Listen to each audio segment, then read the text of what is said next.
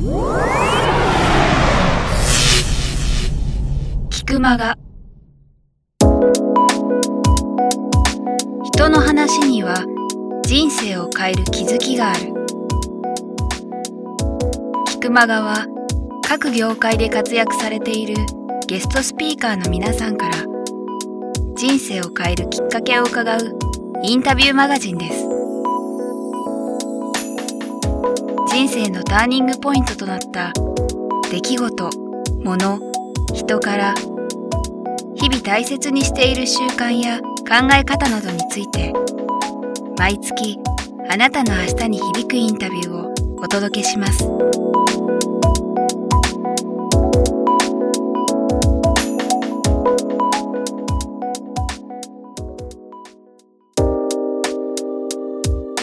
皆さんこんにちは。プロインタビュアーの早川洋平です。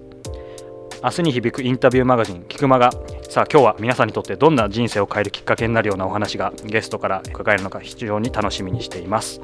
今日126人目のゲストということで、元 NHK のアナウンサーで、就職道場森ゼミの、えー代表でいらっしゃいます、森吉弘さんをお迎えしてお話を伺います。森さんよろしくお願いします。はい、よろしくお願いします。実はですね、今、お迎えしていますというお話ししましたが、えーこの番組よくあるスタイルなんですが、実はお伺いしております。ありがとうございます場所明かしてもいいんでしょうか？大丈夫です。はい、今お話ししました。森ゼミの、えーここが、まあ、道場。そうですね、事務所ですよね。はい。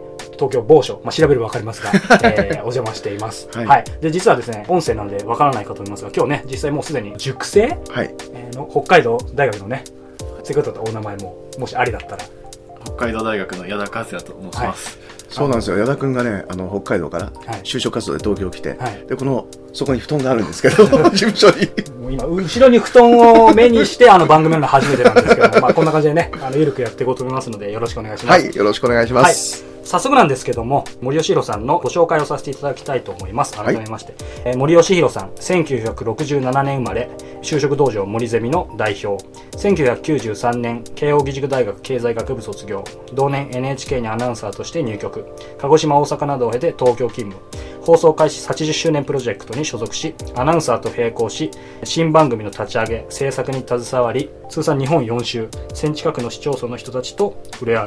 一方、1992年、慶應義塾大学在学中より後輩たちと、えー森ゼミをスタート。現在も多方面で活躍されています。プロフィール、まだまだ実はあるんですけども、こいやれはね、いやいや、でもいい声してるよね、早川さんいやいや、とんでもないね。です。プロを前にして。いや、すごいいい声してるね、本当にねシャーですが。、あはのね、ここから、この続きのプロフィールも含めて、実際お話をね、伺った方が面白いと思いますので、あの、よろしくお願いします。はい。はい。早速なんですけども、はいえー今のお仕事ということで、具体的には、ね、先ほども森ゼミの代表ということもお話ありましたが、一言でお仕事をお話しいい。ただく分野は教育でしょうね。教育。うん。教えること、まあ教えることって学ぶことでもあるので、はい。まあ教えるはい。ということが、まあメインでしょうね。うん。で、軸としては20代はい。の若者たちに教えてるっていうはい。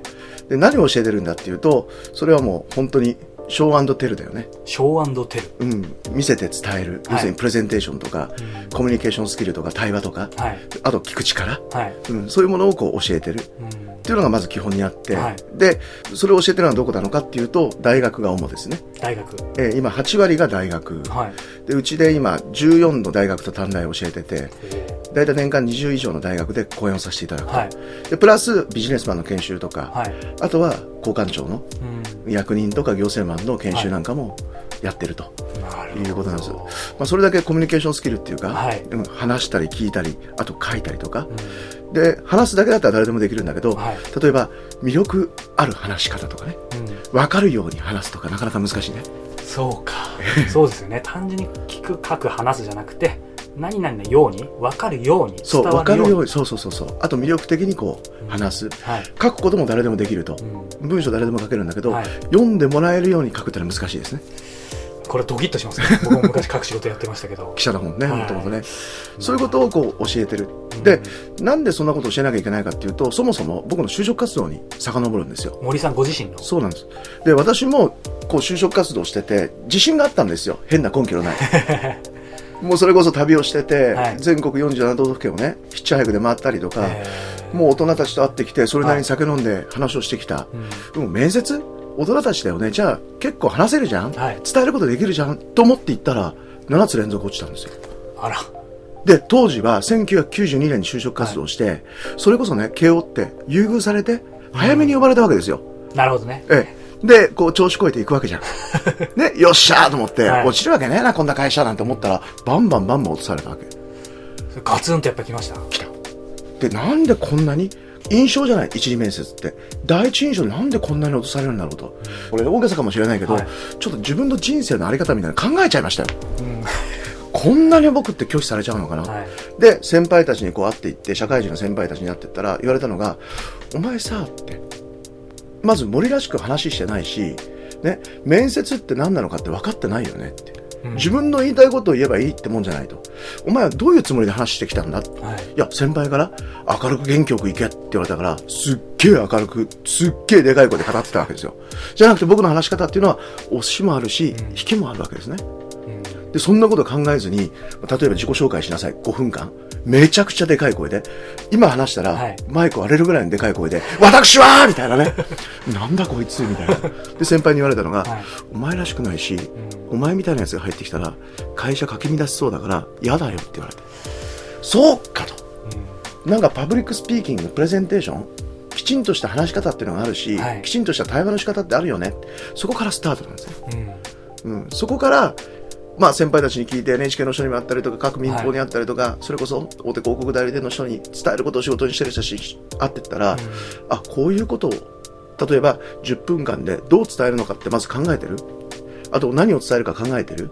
でそれをどう組み立てるか考えてる？そんなないじゃないですか、思いつきでバンバン言えばなんとかなるみたいな、ね、思いをね、うん。伝えればいいみたいな。そうそうそう。飲み屋でそんなこと考えないじゃないですかそれでもうまくいったのになんでそんなこと考えるの？でもそれがすごく大切。っていうのは決められた時間の中で伝えていかなきゃいけないので、じゃあ何を伝えるかっていうことを明確にして、はい。そのための素材を何にするのか、2時間3時間の飲み屋だったら OK だったのが10分になってくるとやっぱり決め打ち。あとビジネスマンの話し方があるじゃん、はい。ね、結論を先に言うとか、うん短く端的に言っていくキーワードで話していくとかそんなことを考えていって、まあ、勉強していって同じ人間がはい。バンバン7つ連続落ちていったのに今度はバンバン通るようになっちゃったっていう。ねご自身で経験したんですね。そう。だからこれってやらなきゃいけないね、うん。じゃあ学校で勉強してるかっていうとショーテルってアメリカの小学校中学校なんかあるわけじゃないですか、うん。依然として日本は読み書きじゃないですか。確かに。ただ早川さんこのねショーテル読み書きを脱却しようさせようとした時期があったの知ってます？そうなんですか。あるんですよこれね教科書にも書いてないんですけど、はい。実はね僕が調べたところによると GHQ が、あうん、読み書きじゃなくてこれからの日本はね、はい。うん、アメリカの教育をちょっと取り入れなさいと、うん、ショーテルをやりなさいと。あ。はい。でできたのがホームルームの時間。そうなんですね。ところが日本の先生は何やっていいかわからないので、結局は、今日5時間目の社会の先生は休みですので、ね、あの、なんとかの先生で代行しますとかね、で、運動会が間もなく近いので練習しましょうみたいな連絡の時間になっちゃった。うんホームルームってもそうですね。ですようんこれがやっぱり今、大学生、若者たちがはい高校生も含めてね、プレゼンテーションスキルが低いとか、うん対話できないとか、議論できないっていう結果になっちゃってるのかな。そこをなんとか補いたいと思って、まあ偉そうかもしれないけども、まあこの道に入って一生懸命教えながら学んでるっていうところです。なるほど。あのね、今お話がかかってたんですけど、その、森さんご自身が、まあ、落ちていったところから気づいて、まあ、いろんな方にお話をね、実際聞いてって、ご自身が変わったことをそのまま走りながら生かしてきて現在にっていうところもあると思うんですけど、その辺はね、勉強したっておっしゃってましたけど、例えば、その就職活動中に、森さんなんか一番ご存知だと思いますけど、そのマスコミ学校とか結構あるじゃないですか、話し方の。そういうのにも行かれたんですか？それとも自分で実際足でいろいろ運んで学んでって身につけたというか、どっちだと思います？後者。後者ですね。はい。で、私はアナウンサー志望じゃないですから。ああ、ちょうど聞こうと思ってたところが。僕ディレクター志望だったんですよ。そうなんですか？そう。でもうラジオだからね、これ見えなくてラッキーと思うんですけど、すごいこのいい顔でしょ？いや、もう、本当にもう見えないです。眩しすぎて。で、頬がこけてさ、はいもう超2枚目だしさ、身長は高いし、これ全部逆ですからね。声もいいし。ね。で、まあ実はディレクター志望で NHK 受けたんですよ。そしたら、アナウンサーにならない森くんって言われた。えーみたいな。確かにでも小学校の頃から人前で出て話すの大好きだったし、うん小学校、中学校生徒会長だったし、あ、そうなん確かにそういうの大好きで。で、あの、例えば大学入試の時に国立大学受けてるはい同級生を僕応援に行こうっつって。で、3人仲間連れて応援団の旗持ってね、校歌を歌いながら真っ裸でね、1月の寒い時に。で、新聞載ったりとか、そういうの好きだったんですよ。好きだったんですよ。で、確かにまあ、人前で話すの好きかもしれないけども、はいただね、引っかかったのは、世の中で一番嫌いな職業がアナウンサーだったんですよ。え、というのは？っていうのが、ちょうどバブルの頃で、就職活動の時はバブル崩壊なんですけど、大学時代バブルで、そうめっちゃなんだけど、女子アナってすっごいモテモテで CD 出したりとか、ドラマも出てましたよね。そう、何やってんのこの人たちっていうね。アナウンサーでしょっていう。で、こんな職業嫌だなって思って行ったら言われちゃったんですよ。で、最初は僕、あの、お断りしますと。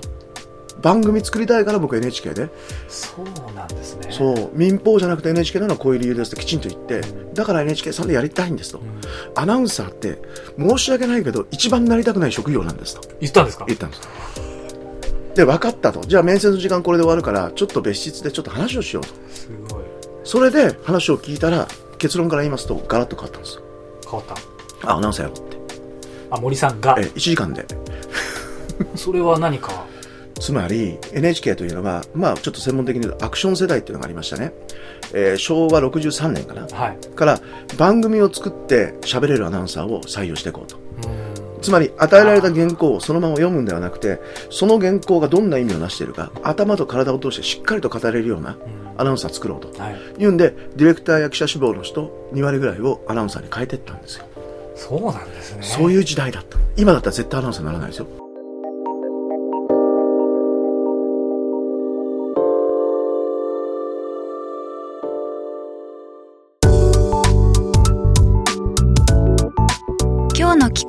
かがでしたか？鳥越俊太郎さんや渡辺美樹さんら過去にお届けした120人以上のインタビューはすべてウェブサイトから無料でお聞きいただけます。